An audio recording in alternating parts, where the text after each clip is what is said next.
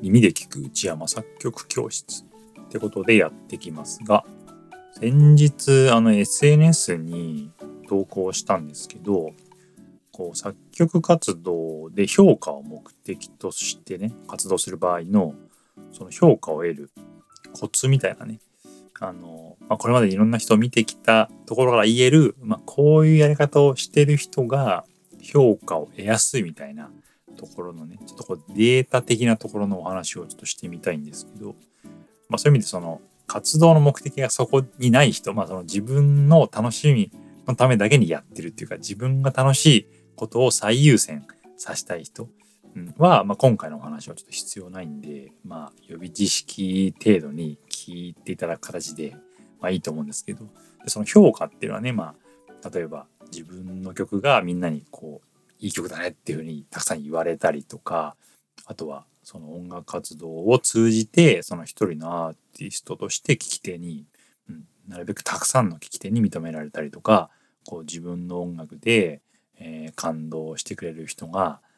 たくさん出てきたりとか、あとはライブをやったらたくさんの人が集まってくれたりとか、うん、それでこう収益が上がったりとか、うん、まあその、まあそういう状況ですね。まあそれがまあ評価を得るのあまあ定義と、まあ、ここではしますけど、で、その場合に、その自分が取り組む音楽のスタイルとか、あと活動のスタンスとか、アーティスト性とか音楽性とか、うん。で、そのあたりのその活動内容の全般を、こう自分がやりたい、これやりたいんだっていうところを前提に定めて動くと評価を得にくい。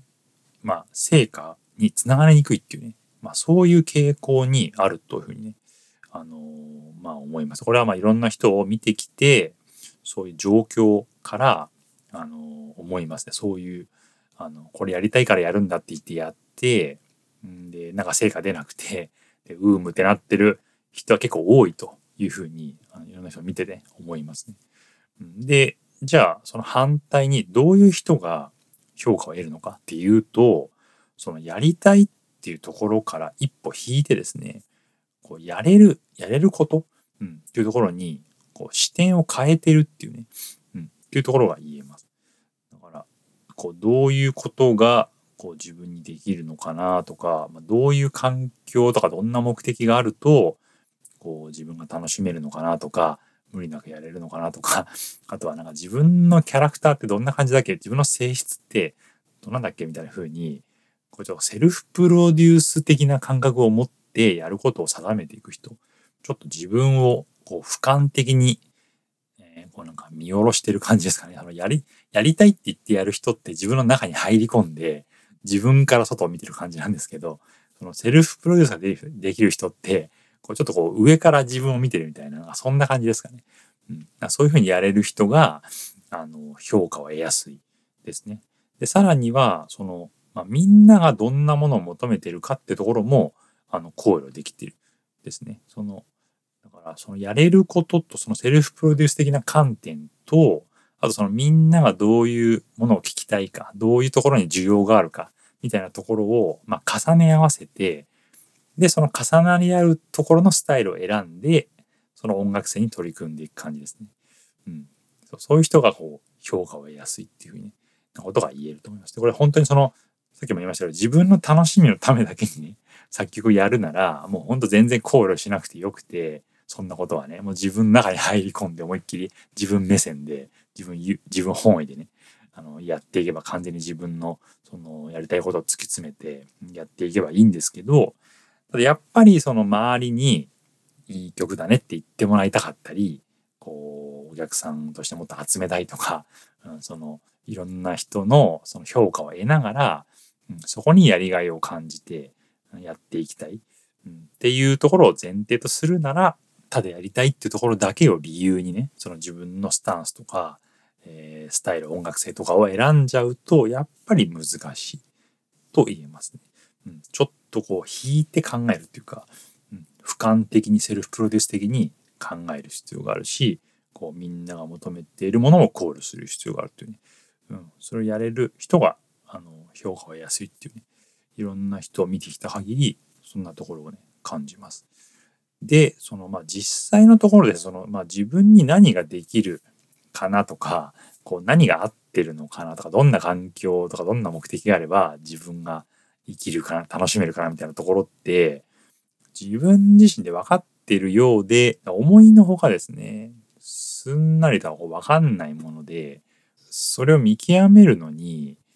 まあそこそこ時間がかかると言えるんですよね。うん。だから、まあみんなが求めてるものとかも、まあ調査すれば、なんとなくそこはわかるとは思うんですけど、その自分のやれることとのフィット具合っていうか、その辺のどんなスタイルが、こうみんなが求めてることと自分のやれることの重なる部分かっていうのは、こうすぐには見つけられないっていうね、ところが、まあそれもね、言えると思うんで、だからその、まあ見極めが一発でね、本当は決まれば一番望ましいんですけど、その部分はあんまりこう盲信しすぎずに、うん、もうこれしかないんだみたいな、もうこれ絶対これだみたいな風に決めきって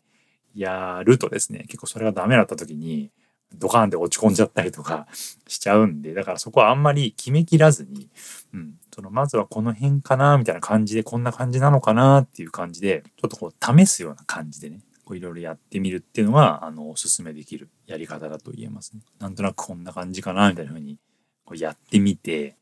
で、その音楽を作って、やって発信してみて、で、そもそもそのスタイルでやりがいを持ってやれるか作れるかってところもあるし、そのスタイルで音楽活動として発信をしていって疲れないかなとか、無理なくやれるかなとか、自分に合ってるのかなっていうところを見極める、その見極めがね、あの、時間がかかるし、で、それやったところで聞き手からどういう反応が得られるかみたいなところも確認する必要があるし、うん、だからその自分のそのきちんとした評価が得られる自分の音楽性とかアーティスト性とか活動の進め方スタンスをあれこれ試して評価も確認しながら考えて見つけていくっていうねそういう作業になってくると思いますね。うん、活動のその方向性をその軌道修正しながら定めていくみたいな、うん、感じですね。うん、だからつまりはその音楽活動で評価を得てる人ってそこのやり方がすごいうまいっていうか、それがやれる人だと言えますよね。これしかないって言って突き詰めて信じてやっていくっていうのも一つのスタイルだと思いますけど、うん、でもそのやっぱ柔軟性がある人がやっぱ評価は安いというふうに見ていて思いますね。で評価出す人はみんな柔軟性があると。その辺の柔軟性を持った人が評価は安いというふうに思います。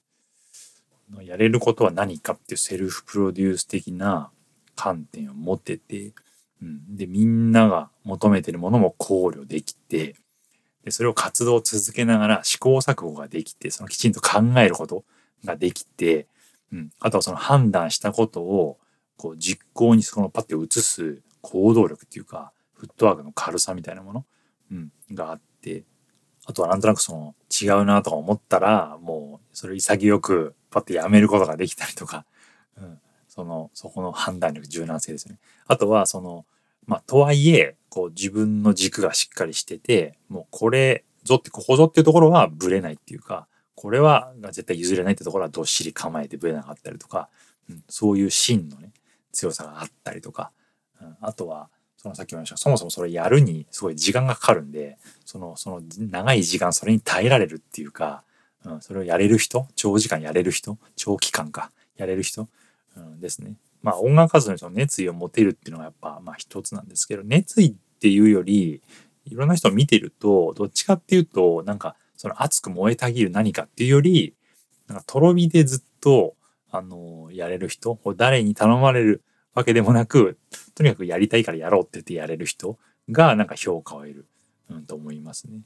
はい。だから今その何らかのこうみんなに聞いてもらいたいとか集客とかあのそういう評価とか成果とかっていうのを目的として自分の外側に向かって音楽を発信してる人、はですねそのちょっとその辺りをですねあのちょっと考えてあの自分のところにこうなんか当てはめながらですね試行錯誤してほしいなっていうふうにね